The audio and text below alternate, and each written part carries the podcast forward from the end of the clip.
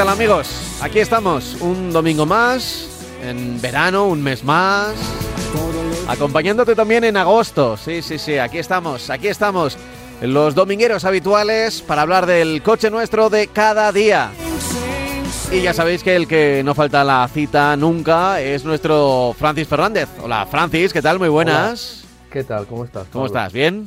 Bien, bien. Eh, bien acalorado, pero oye, en verano también hay soluciones para, eh, para Pues combatir sí. el calor. Pues está la piscinita, está ir a, a la a la montaña, está acercarse a la playa, ¿no? Ese tipo de cosas. Exactamente, siempre tenemos, ¿Eh? siempre tenemos soluciones y sobre todo, aunque ya los días son más cortos, pero sobre todo la luz, que hay, que hay mucha más luz, muchos más días de luz y eso siempre es, Sí, bueno para, por lo menos para mí. Sí, sí, sí. para sí. mí.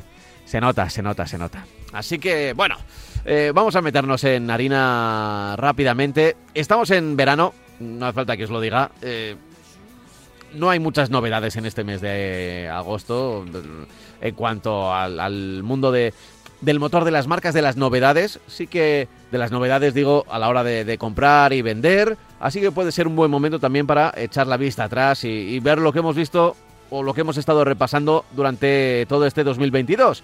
Y también lo que nos queda por, por delante, ¿eh? hasta que lleguemos a diciembre. Pero antes voy a recordar que tenemos un correo electrónico para que te pongas en contacto con nosotros. Es marcacoches.radiomarca.com marcacoches.radiomarca.com Ahí puedes escribirnos.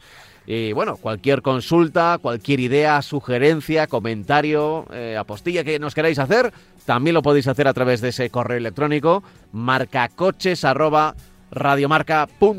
Y dicho esto, en efecto, en el mes de agosto lo que hacemos, Francis, si te parece para empezar, es echar un poco la vista atrás, ¿no? Con todo lo que hemos estado viviendo en los últimos seis meses, que es donde tenemos estadísticas, por ejemplo, de accidentes. Pues sí, eh, las cifras eh, de este, del, del primero, del primer semestre de este año pues se sitúan en, en 505 víctimas las, eh, las, las- los accidentes, vamos, los accidentes. eh, 505 víctimas. Uf. las- sí. Eh, en, en realidad eh, no está mal, está muy mal, está muy mal, está muy mal. Pero lo que sí es verdad es que en el 2021 pues fueron 1024. Eh, si pensamos que en este año eh, el número de desplazamientos han sido mayores, que estamos además ahora mismo en pleno movimiento de, de- de desplazamientos por, por vacaciones, pues no es tan mala. Lo que yo destacaría, lo que yo destacaría es que eh, en, en- esta, en este año, eh, en este año, perdón, estos seis meses, han sido 21 25 ciclistas los fallecidos. Y, y el año pasado, en todo el año, fueron 31. Aquí hay un desfase importante. Eh, ha, ha habido este año muchísimos cambios en la normativa. Lo recordábamos hace unas semanas que, que la, la normativa con relación a- al adelantamiento y a la convivencia con ciclistas han cambiado. Tenemos que adelantarlos por el carril como si fueran un coche normal, cuando se pueda, aunque haya raya continua. En fin, eh, se han hecho una, una serie de normas para proteger a estos eh, eh, a, a los ciclistas que son en la carretera después de los peatones son los más débiles y lógicamente los automóviles tenemos que tener eh, en, esta situación tenemos que tener muchísimo cuidado los conductores. Es cierto también que ha aumentado muchísimo la cantidad de ciclistas que encontramos tanto por las carreteras como por las ciudades. Por lo tanto yo lo que digo es que entre todos ciclistas que pongan de su parte lo que lo que puedan eh, y que sobre todo circulen como se circula cumpliendo las normas de tráfico y los automovilistas que también pongamos un poco de nuestra parte, que no nos pongamos nerviosos y que mm, por ganar cinco minutos en el, en el viaje que hagamos o un cuarto de hora, me da igual, eh, no podemos poner en peligro a, los ciclistas que tienen tanto derecho como nosotros a circular por las vías por las que se les permite circular. Eh, otra cosa es que vayan de una manera o de otra, eso ahí se puede, podemos entablar una, una, una discusión que al final lo que nos va a llevar es que ellos son más débiles y que nosotros tenemos que poner, los conductores digo, tenemos que poner todos eh, lo, mejor de nuestra parte para, protegerlos. Hmm, eh, el tema de las motos, pues eh, estamos hablando de 100 motoristas, el año 2021 fueron 228, peatones 48 y en el año 2021 fueron 110. Es decir, yo con esta estadística que siempre es mala, siempre es muy desagradable de dar, siempre parece mentira que todavía estemos así, pero bueno, así estamos. Pues eh, eh, parece que podemos tener a final de año unas cifras eh, similares a las del año 2021, que ya digo que escarbando mucho la estadística, pues podemos pensar que son algo más positivas, porque aunque sean iguales, aunque vayan a ser iguales, esperemos que no, el número de desplazamientos este año ha sido, va a ser mucho mayor que el del año pasado.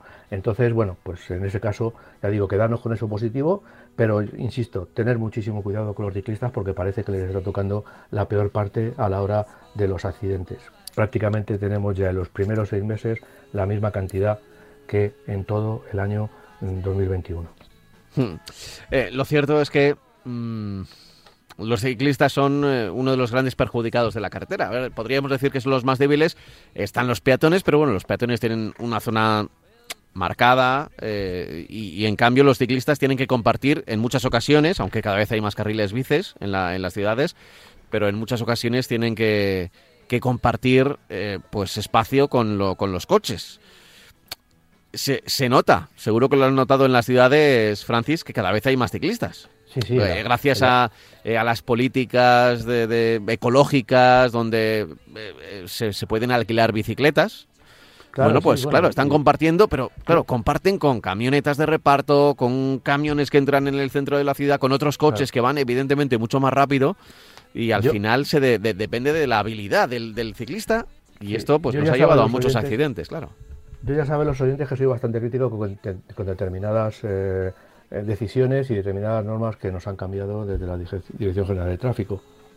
Pero la verdad es que eh, nunca he puesto en duda que esa rebaja a 30 kilómetros por hora para circular en determinadas calles de, Madrid, en las que tienen solamente un sentido, en las que tienen a la misma altura la calzada que las aceras, en fin, eh, esa adaptación que se ha hecho en las ciudades eh, para permitir que la, sana convivencia, la convivencia normal de los ciclistas, de los patinetes, de los peatones, yo creo que con los vehículos, yo creo que es una buena medida. Eh, hay que eh, tener eh, presente, ya digo, siempre a los más débiles. No se puede legislar para más fuerte. Y en este caso, pues bueno, pues, pues nos han dicho que a 20 a 30 kilómetros por hora, sobre todo también a 30 kilómetros por hora, las consecuencias de, una, de un. Primero que podemos parar muy deprisa.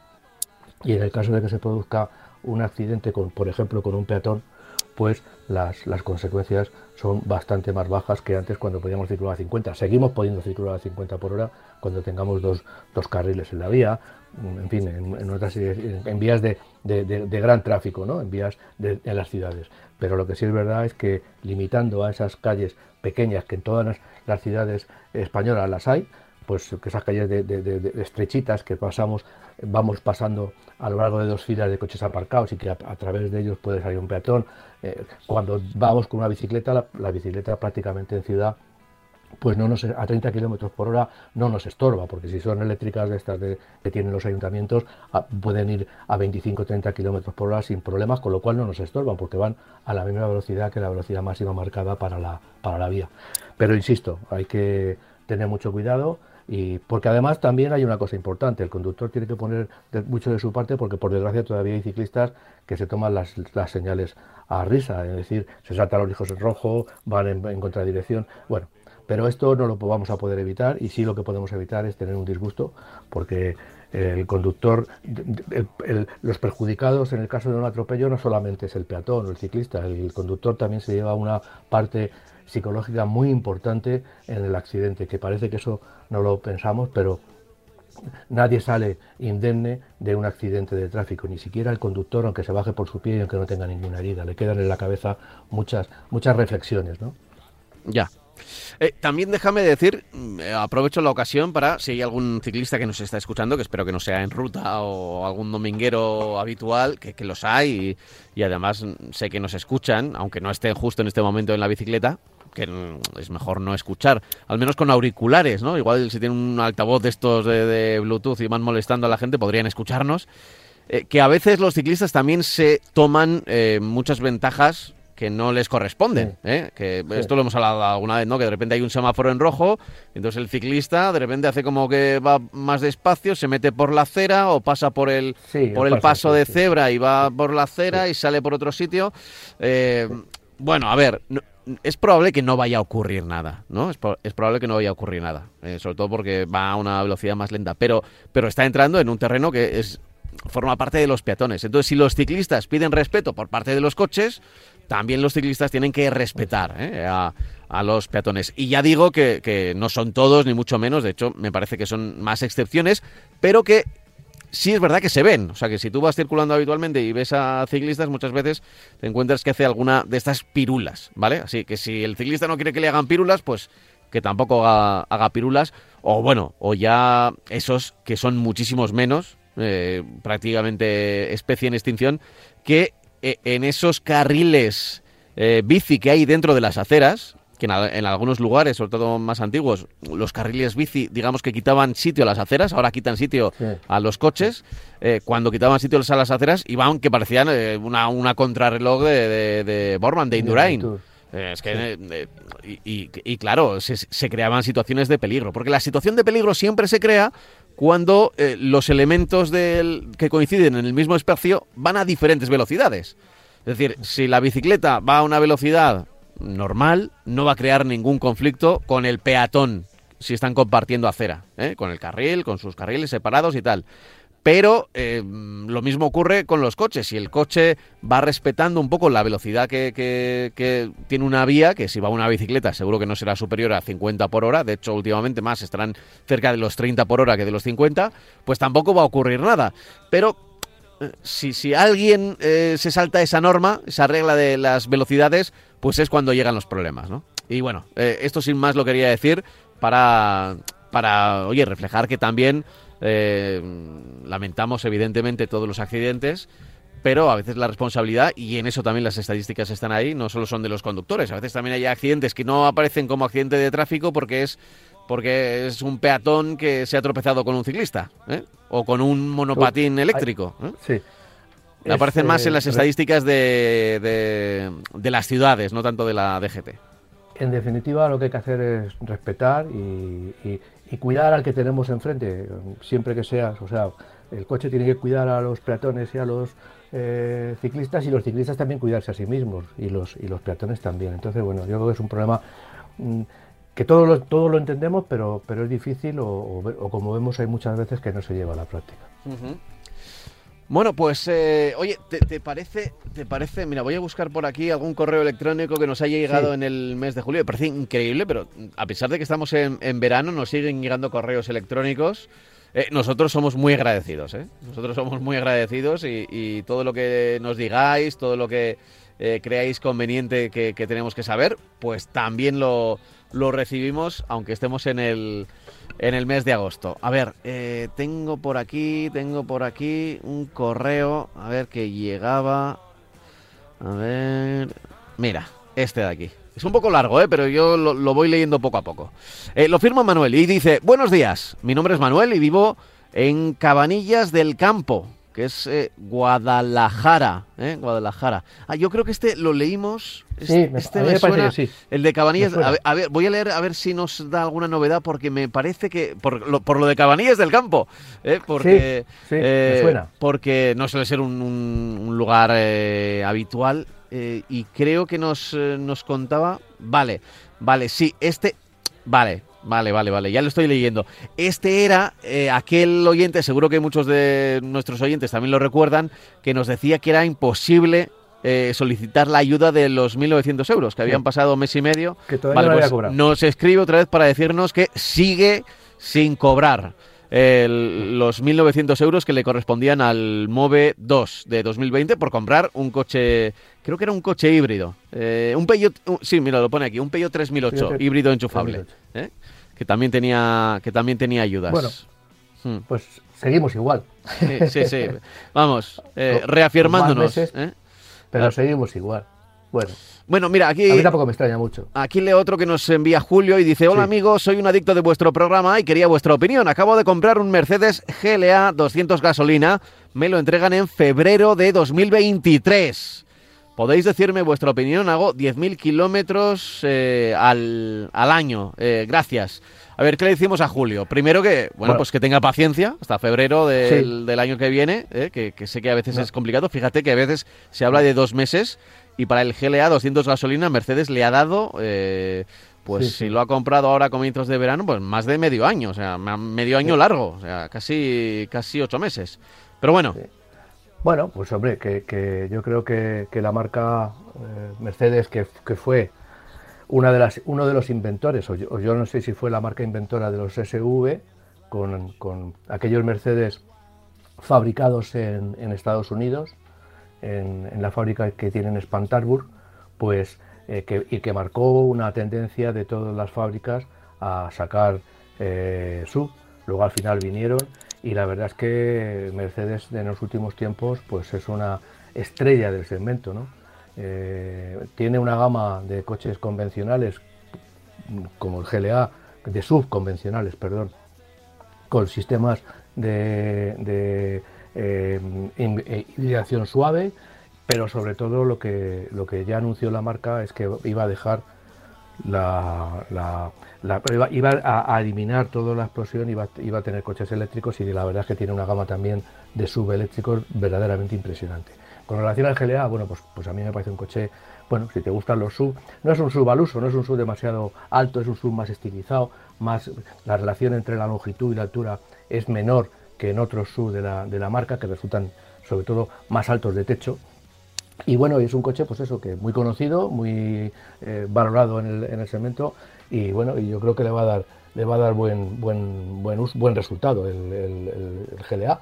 Eh, únicamente ya digo que, que, bueno, que, que tiene este problema importante que se lo entregan en el año 2023. O sea, las marcas siguen con problemas de, de suministro, siguen con problemas de, de, micro- de microchips, siguen con problemas de determinadas piezas porque aunque pensemos que, ya lo dijimos hace unos programas, aunque lo pensemos, eh, todavía el COVID no ha desaparecido y está machacando o está golpeando fuerte, no solamente a nosotros, que, deberíamos también informarnos de que, para, tener una idea real de, que el COVID no ha desaparecido de, de- de nuestro país, pero también está machacando, está eh, golpeando muy fuerte a otros países que son los que, eh, digamos, que recogen la producción de muchas piezas que llevan nuestros vehículos. China, por ejemplo, Mercedes tiene unos intereses muy importantes en el mercado chino y a, la hora de vender vehículos, pero también en, esa, en aquella zona geográfica, pues también digamos que resume o, eh,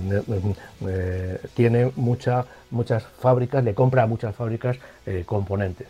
Entonces, bueno, pues ese es, el problema que hay, es un problema que, se espera que el año que viene, el año que viene, se resuelva de una manera un poco más, eh, no del todo, pero sí que no tenga esta influencia que tiene en la producción de vehículos.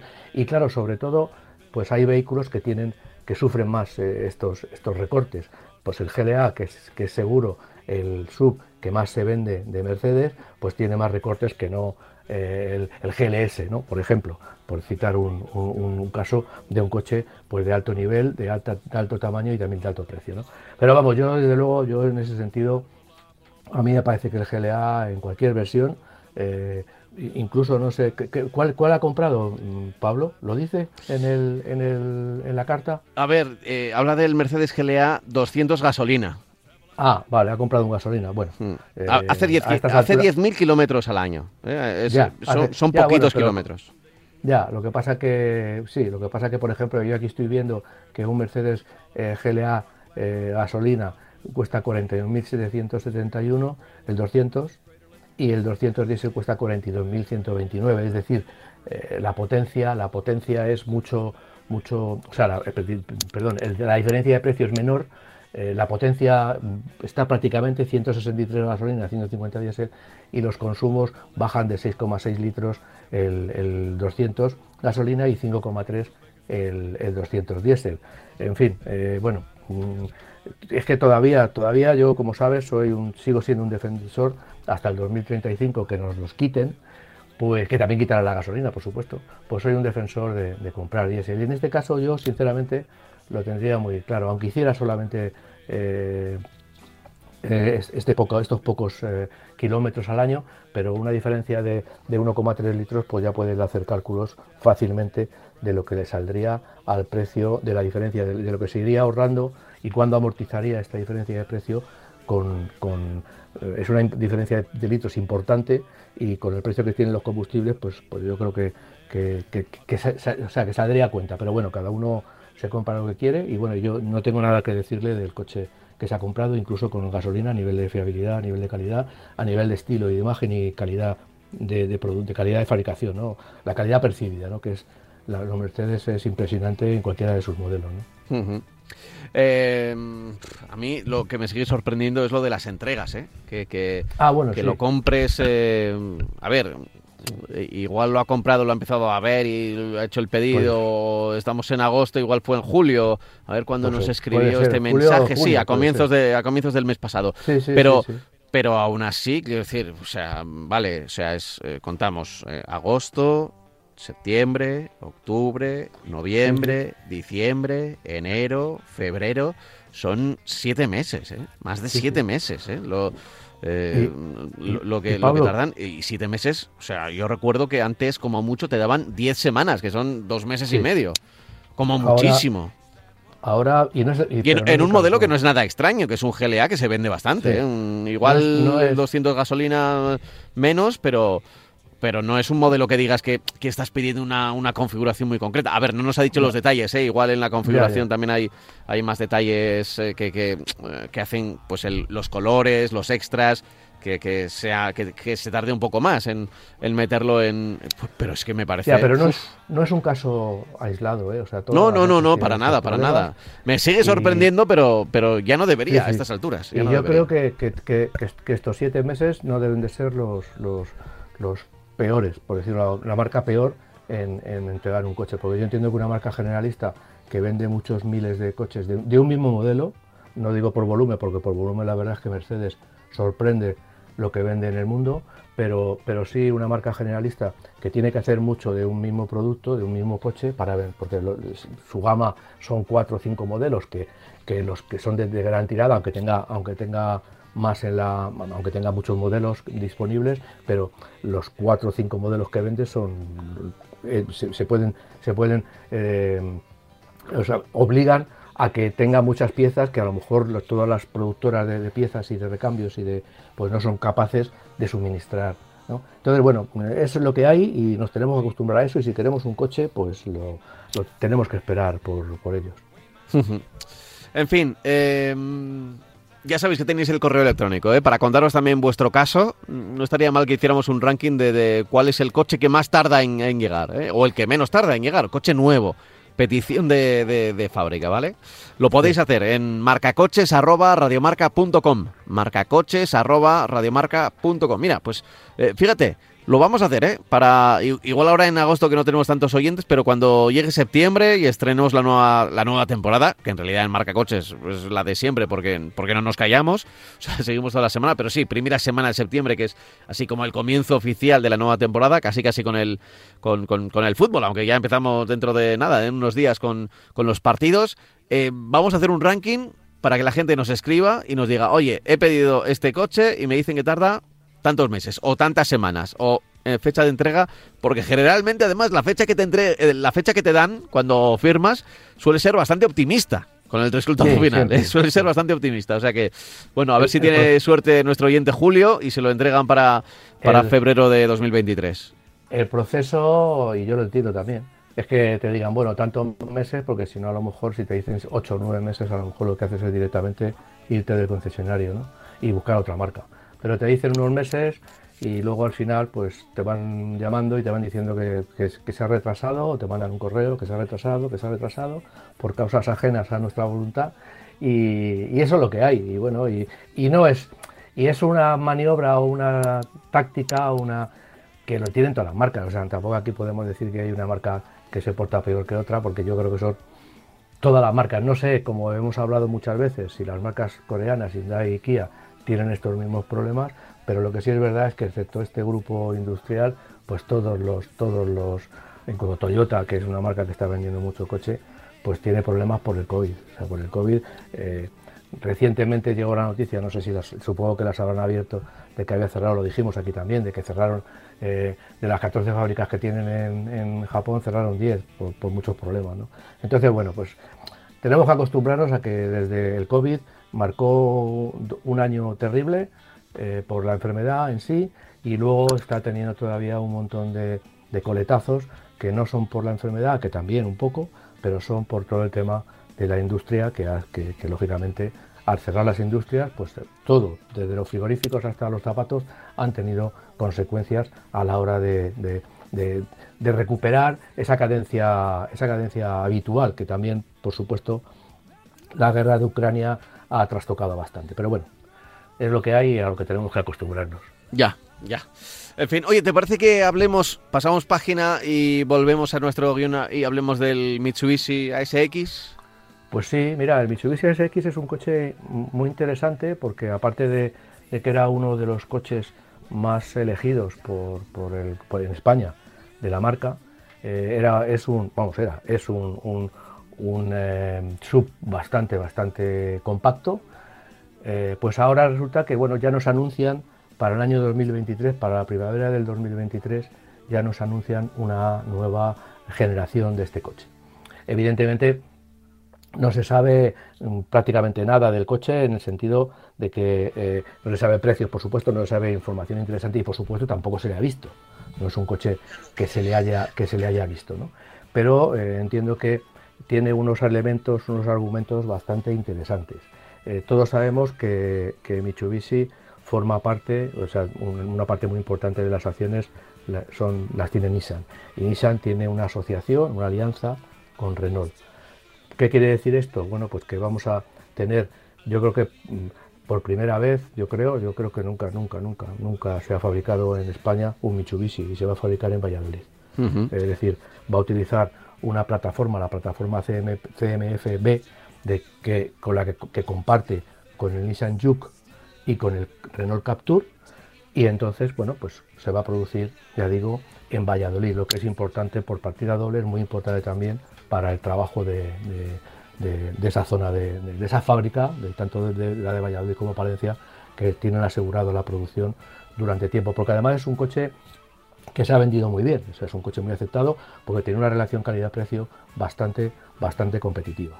Va a tener versiones de gasolina, va a tener versiones híbridas y va a tener versiones híbridas enchufables. Evidentemente, utilizando la plataforma CMFB que comparten Nissan y Capture, pues va a tener digamos que técnicamente eh, va, a poder elegir entre todo lo que se produce, todas las, diferentes tecnologías que tienen estos dos modelos.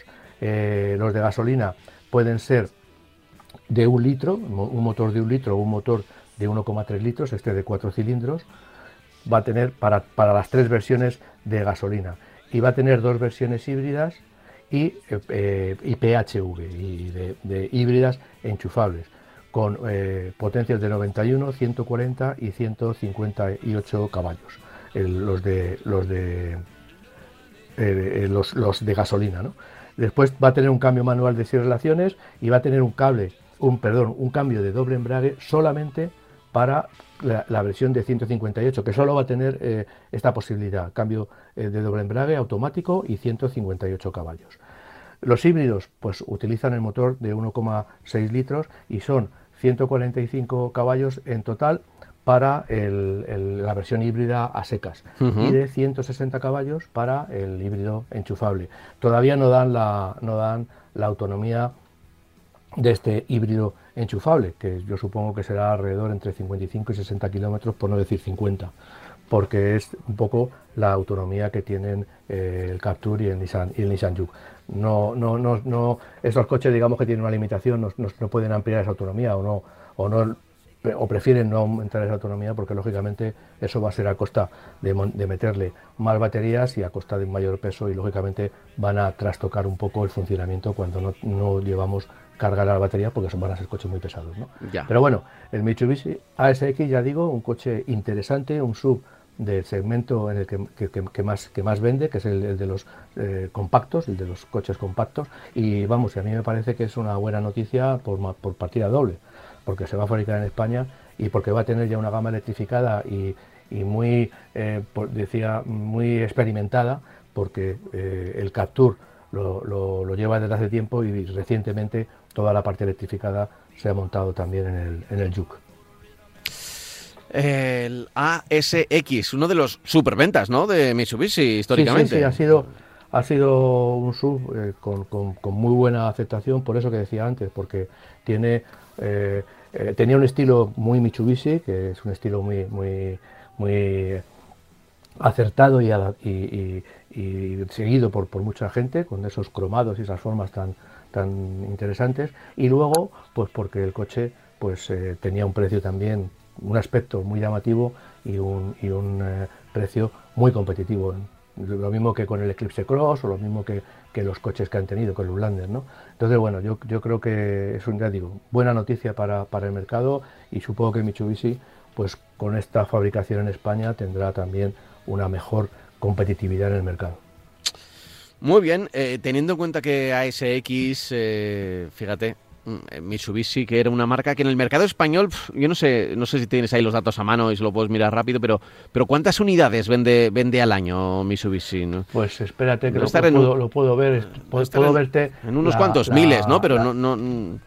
las cifras, por ejemplo, de, este, de este último, a ver, a ver, a ver, puedo verte, a ver, espera un segundo, que lo estoy mirando. Es una marca, es una marca, pues mira, Mitsubishi, te puedo decir, a ver,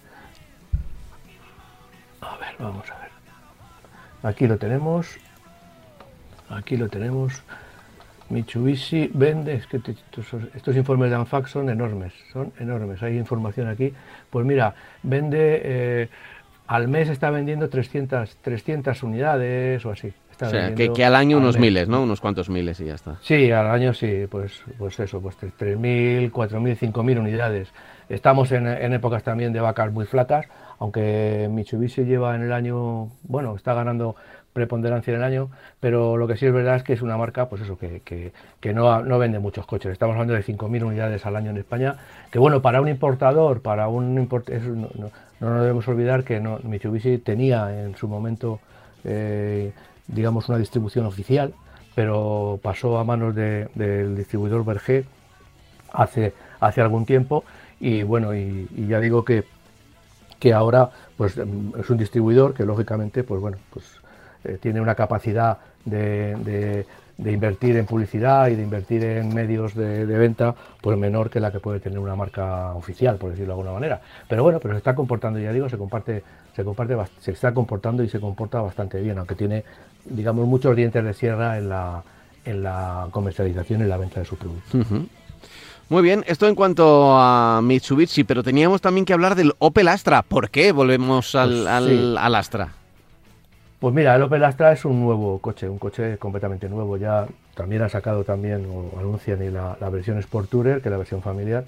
Bueno, es eh, uno de los primeros coches que, que, saca la marca desde, desde, que, desde su, su eh, implantación como Stellantis, desde, la entrada dentro del conglomerado de, marcas de Stellantis.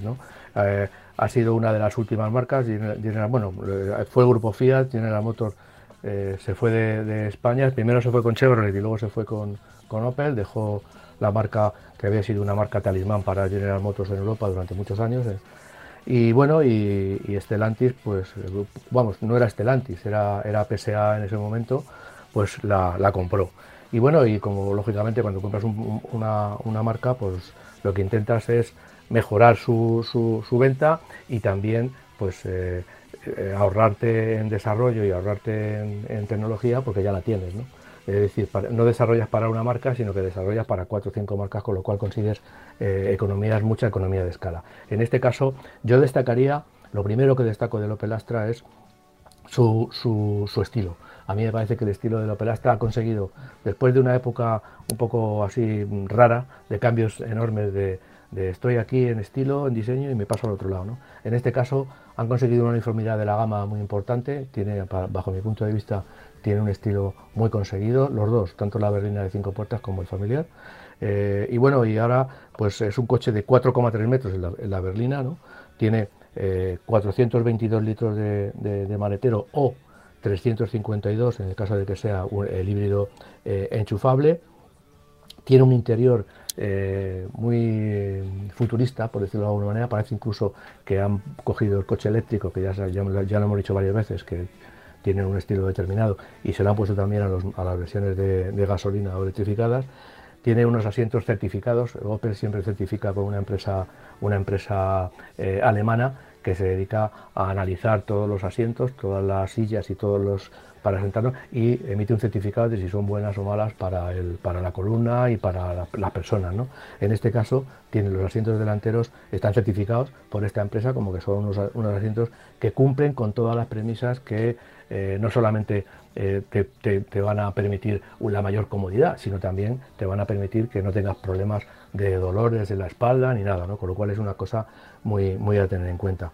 El salpicadero tiene una pantalla central enorme donde se sitúan todos los, todos los, mandos de, todos los diferentes servicios que tiene el vehículo y luego tiene eh, un sistema, el, el sistema IntelliDrive, 2.0 eh, ya, que calcula esta velocidad en la que nos podemos aproximar a una curva. ¿no? Es decir, nosotros si nos aproximamos a una curva muy deprisa, puede incluso llamarnos la atención y avisarnos de que estamos intentando, eh, vamos a llegar a la curva muy deprisa y que frenemos. ¿no?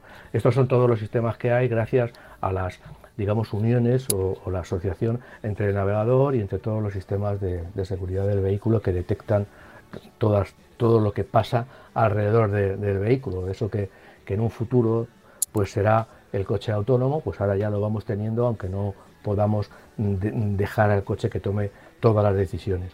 El, coche va a tener motores térmicos, eh, un motor, motores térmicos de 110 y 130 caballos, que eh, van entre y luego diésel de 130 caballos. Va a tener un híbrido enchufable de 180 caballos, poco después de, este lanzamiento se va, a presentar otro híbrido enchufable de 225 caballos y también va a tener un eléctrico puro que saldrá en 2023, es cuando, va a salir. Eh, los coches de gasolina y diésel fluctúan entre los 24.660 y los 34.667 euros. Y los, eh, los híbridos enchufables entre los 33.667 y entre los 40.267 euros. O sea, tenemos una gama amplia, tenemos, ya digo, esas dos carrocerías, que si la carrocería berlina de cinco puertas es bonita, pues el familiar a mí me parece que es un, coche de verdad para volver la cabeza. Entonces, bueno, pues eh, eh, después de un tiempo, ya digo, sin una definición eh, de diseño de Opel, que daba bandazos, ahora ya yo creo que, toda la gama tiene un, común denominador en el estilo y yo creo que el que más beneficiado ha salido ha sido precisamente el, Opel Astra, un, clásico del mercado y un clásico de la marca, evidentemente. Recordamos que pertenece al grupo Estelantis, que ya a pesar de que en la publicidad sigue diciendo, bueno, ya, no sé si lo sigue diciendo, ¿eh? pero, sí, como, lo sigue diciendo. como que tenemos la idea de, marca alemana, yo, yo creo que hay que Tecnología alemana. Sí, tecnología alemana. De hecho, mm, eh, a ver, no, no, me parecía mal, porque Opel, antes de llegar al grupo Stellantis, eh, claro, en Alemania o de tecnología alemana tenía que luchar contra Mercedes, contra BMW, contra Audi. Entonces, ¿qué decide? Pues dice, oye, pues eh, no puedo luchar contra ellos en cuanto a prestaciones, pero sí que por proximidad me puedo parecer a ellos. Puedo decir, oye, estos son tienen tecnología alemana, yo también tengo tecnología alemana. ¿eh? Soy soy Opel, soy alemán y, así pues eh, fue fue yo creo que imagen de eh, fue Claudia Schiffer, recuerdo, y el entrenador actual del, del Liverpool, también alemán, también es la, es la imagen, o ha sido la imagen hasta hace una... Igual ahora mismo no, igual hace años que, tampoco, igual un año o dos no, pero recuerdo perfectamente los, los, anuncios de Klopp y de Claudia Schiffer. Lo que no dicen, lo que no han dicho nunca es que aparte de tener Opel en Alemania tenían Vauxhall o tienen Vauxhall en, el Reino Unido y, no sé de dónde, muchas veces no sé de dónde salía la tecnología. Desde luego ahora parte de la tecnología, no sé, tampoco quiero saldrá de, Alemania, supongo que algún trabajo tendrán que hacer los departamentos de diseño a la hora de, investigar o de sacar adelante algunos apartados del vehículo, pero todos sabemos que la plataforma y, toda la tecnología que hay ahora mismo eh, electrificada, no digo que no lo hayan, que algo de, alguna parte de eso no lo hayan desarrollado en Opel, porque se reparten los trabajos las diferentes marcas. Yo desarrollo esto, tú desarrollas lo otro, luego lo juntamos y nos vale para todos, pero evidentemente eh, toda la investigación sobre la electrificación la ha llevado a cabo PSA y concretamente Peugeot, la tecnología Peugeot. Entonces, bueno, pues que digan eso en las, en las es, seguir con una tradición de, marca alemana, sí, se, va, se produce en Alemania y es una marca que, que, tiene muchas ramificaciones en Alemania y en el Reino Unido, insisto, como Vauxhall, porque de toda la vida en el Reino Unido se han vendido de la misma manera que se vendían en Europa. En fin, esto en cuanto lo, lo que teníamos que decir de, eh, de Opel y este Opel Astra, que es una de esas palabras que nos está acompañando. Voy, voy a recordar, seguro que algunos oyentes, los más veteranos, ya lo saben, eh, muchas veces lo digo, hasta hace muy pocos años Opel tenía una característica y es que todos sus modelos eh, acababan en A, ¿no? acababan en la letra A, ¿no? Eh, el, pues, sí. Eh, insignia, ¿no? O, sí, sí, sí, todos, todos, Corsa, todos. Eh, menos, la, menos, las furgonetas. Que se, menos las furgonetas y, y, sacó uno, el, el, pequeñito, el urbano, eh, ¿cómo se llamaba? Adam.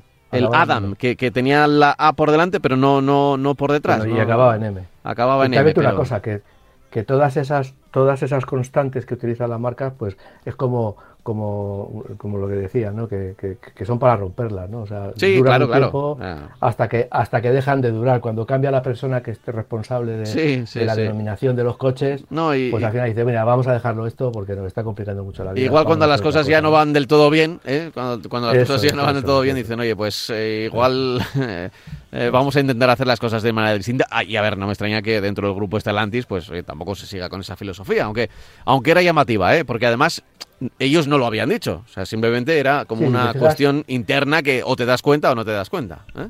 Si te fijas en la, en la, en la gama Mm. de Opel, que ahora mismo tiene disponible en nuestro país, pues tiene el Zafira, que acaba con A, es la furgoneta, es la misma furgoneta que tienen Citroën, Peugeot e incluso Fiat. Eh, una furgoneta, por cierto, que está teniendo mucho éxito. Después tiene incluso el Rox E, eh, ese un pequeño coche que es parecido al eléctrico pequeñito de 6.000 euros que tiene, que tiene Citroën y que tiene Peugeot. El Moca, evidentemente, acaba Claro. también en A, el Insignia. El Grandland no acaban en A porque acaban en ND, pero tiene el Grandland y el Crossland. Es un poco eso que te decía yo, que, que se rompe un poco la, la, la tradición de una manera, aunque sea muy sesgada, pero bueno, pero la tra- las tradiciones, yo entiendo que las tradiciones son para, para, para cambiarlas cuando se pueda, ¿no? Claro, Entonces, claro, bueno, claro. Para eso son. Así para que- eso son. Eh, oye. Me, me gusta porque estamos hablando de modelos, que a veces es lo que nos pide la gente por, por correos electrónicos. Nos piden, oye, háblame de tal modelo o de tal novedad. Hemos hablado del Mitsubishi SX, del Opel Astra. Vam- Vamos a cerrar la, la trilogía con, con el Mercedes GLC. Nos preguntaban antes por el GLA en un correo electrónico. Eh, ¿Qué podemos decir del, del? Pues mira, es un poco repetir, vamos, no, no, repetirlo, porque ya lo he dicho, pero es un poco pensar en lo que he dicho antes a la hora de que la marca, de que, de que Mercedes, pues eh, inventora de, de- del sub, como lo, como lo conocemos ahora mismo, eh, pues ha desarrollado mucho este, este camino, esta, esta categoría, y ya tiene preparado en, en- el mercado, ya tiene preparado toda una paleta de eh, sub eléctricos, EQA, EQB, EQC, EQE, EQS, EQV, de, coches eléctricos para, digamos, luchar en el, en el, en el mercado. en- bueno, luchar. Yo creo que, que va a haber muchas marcas que van a tener que luchar contra ella, porque yo creo que va a ser la marca que va a tener más distribución de modelos por, por tener esta enorme gama. De todas maneras, sigue eh, teniendo una gama importante de, de- sub. eh, el, GL, el GLA, del que hablábamos antes, el GLB, el GLE y este GLC que se ha presentado recientemente. Es un nuevo producto, es un, nuevo coche para situar un poco en el mercado, para situar un poco dentro de esa gama tan amplia que tiene, porque yo muchas veces con Mercedes sucede eso que te pierdes un poco ¿no? por la, cantidad de modelos diferentes que tiene. Pues el, GLC es un coche de, 4,72 metros de longitud. Tenemos, el anterior medía 4,73, prácticamente lo mismo. Pero tenemos por debajo un GLA que mide 4,41. Después tenemos un GLB que mide 4,63, es decir, 9 centímetros eh, menos que este GLC. Pero es que luego por encima tiene un GLE 4,92 y un GLS que mide 5,20 metros. Es decir, tenemos eh, esa, distribución que tiene en la, categoría de los turismos, la clase A, la clase B, la clase C, la clase E, pues la tiene más o menos toda, utiliza el, mismo esquema para los sub. Y este, este coche tiene, ya, he dicho las, dimensiones, 4,72 eh, metros de, longitud, o sea, es un coche mm, grande, grande. Eh, tiene, utiliza ahora mismo en esta, nueva gama, motores de 4 cilindros diésel y gasolina, con un motor eléctrico, o sea que son de, hibridación suave, con un motor eléctrico de 23 caballos. Eh, es una hibridación suave con, una tecnología de 48 voltios. Va a tener tres híbridos enchufables de hasta 381 caballos de potencia y 100 kilómetros de autonomía. Insisto, lo mismo que decíamos antes de, los coches pequeños, de, la SX, pues un coche grande, un coche eh, grande se puede permitir el lujo de, llevar más, cantidad de baterías. Eh, el, coche tiene una, posibilidad, eh, la, marca le ha querido proporcionar un aspecto, una, una, unas cualidades ruteras y también cualidades de fuera de asfalto. ¿Esto por qué lo digo? Porque tiene, tiene una altura estándar de 17, de 179 milímetros, 17,9 centímetros de altura libre al suelo, esa es la altura estándar, pero si montamos la suspensión eh, hidroneumática, una versión, la versión Airmatic, perdón, pues lleva, puede subir hasta 24,9 eh, centímetros, que es un poco el, forma parte esta, esta, este, esta suspensión del paquete eh, de todo terreno, ¿no? del paquete de fuera de carretera. ¿no?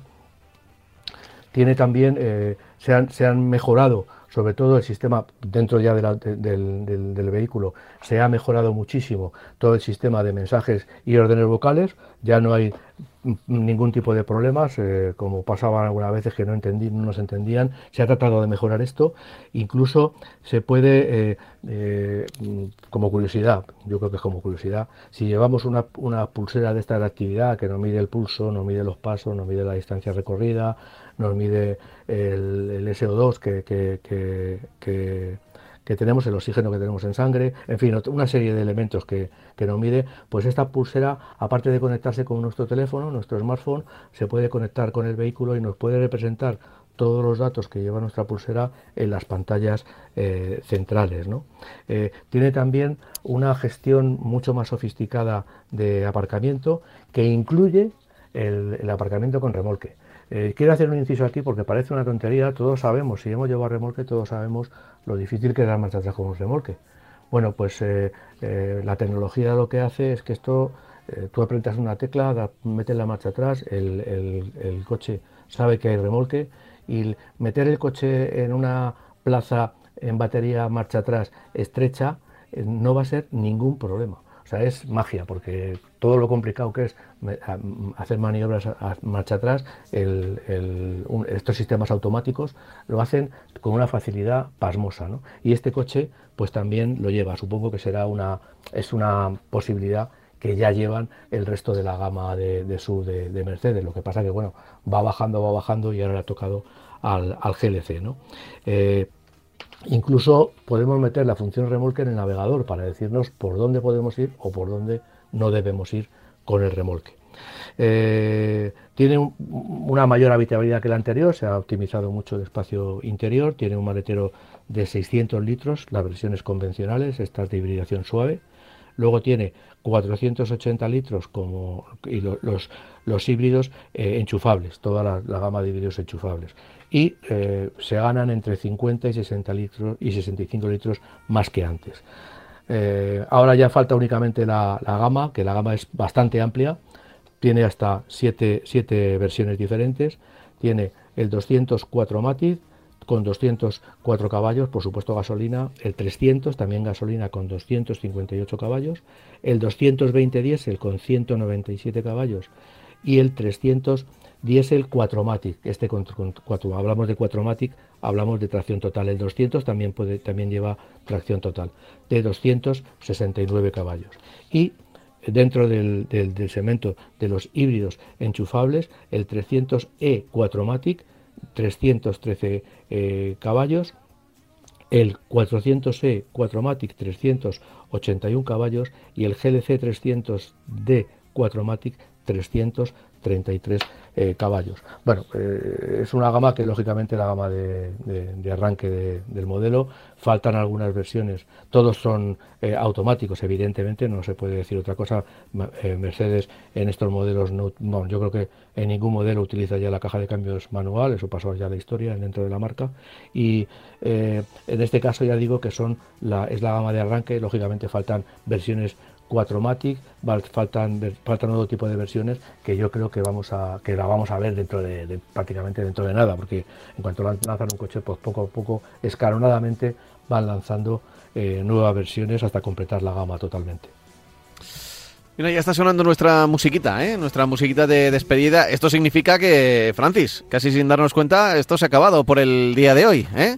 Bueno, todavía tenemos, ¿eh? Todavía tenemos tiempo hasta, hasta que acabe la canción para, yo qué sé, son apenas dos minutos para recordar a nuestros oyentes que, estamos en pleno, bueno, que, está empezando el mes de agosto, que siguen los desplazamientos largos y que tengan mucha precaución y que preparen el coche, que preparen el coche para esos desplazamientos. Yo, tengo en la cabeza un detalle, antes nos íbamos un mes de vacaciones, ah, luego nos íbamos 15 días, ahora lo más habitual, independientemente de que hay mucha gente que se va al extranjero, pero mucha, pero la gente que va a la playa, a apartamentos, las, vacaciones tradicionales de playa y apartamento, pues ahora se va mucha gente una semana. Eso significa que las carreteras están llenas de, vehículos, que no hay una operación salida y una operación vuelta, no hay la operación de salida de julio y vuelta de julio y la salida de agosto y vuelta de agosto, sino que las carreteras están llenas todos los días y sobre todo los fines de semana de gente que se desplaza al lugar de residencia de verano y vuelve. Bueno, pues como decía antes con el tema de, las, de, las, de los accidentes,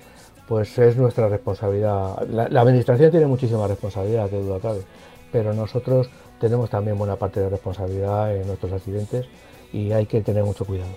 Mucho cuidado significa, como tú has dicho, mantener el coche, pero también eh, cuando vamos circulando, pues bueno, eh, perder cinco minutos de viaje o un cuarto de hora por una por un atasco, pues Sí, sí, siempre lo recuerdo. Eh, un problema. Lo, puedes, eh, lo puedes comprobar ahora en el GPS. O sea, tú cuando pones un destino en el GPS te dice hora de llegada, hora prevista de llegada, que además no, no se equivocan, ¿no?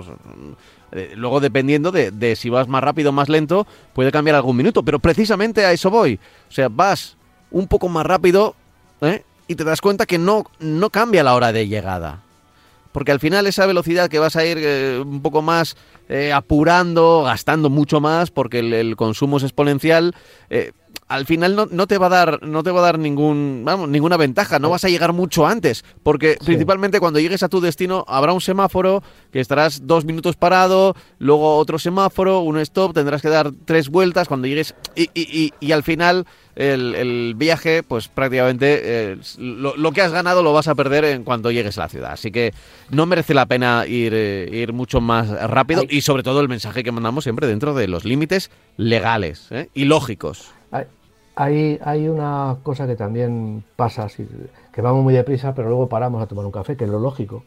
Entonces, si, si llevamos una velocidad constante, que puede ser 120 kilómetros por hora, ponernos, poner en el, en el regulador de velocidad 120 kilómetros por hora, pues vamos a viajar mucho más tranquilos y haciendo ese viaje constantemente a 120 kilómetros por hora, vamos a ganar la velocidad que no ganamos si vamos a 100, 130, 100 20, eh, otra vez 100. que es como suele ir la gente, por, desgracia, porque lo ves en la carretera que adelantas a, una a un coche y luego te vuelve a adelantar y luego le vuelves a adelantar tú y te pasas unos cuantos kilómetros adelantando y si yo voy a la misma velocidad, ¿cómo puede ser que esta persona, este conductor, me esté me adelante cuatro veces? Porque somos muy erráticos y no mantenemos un crucero. Y manteniendo un crucero, además, lo que hacemos es también eh, asegurarnos un consumo mucho más reducido, porque hmm. ese, ese consumo que tenemos, si vamos a 120 de crucero, no lo tenemos si vamos a 100 y luego aceleramos a 130 y bajamos otra vez, en fin.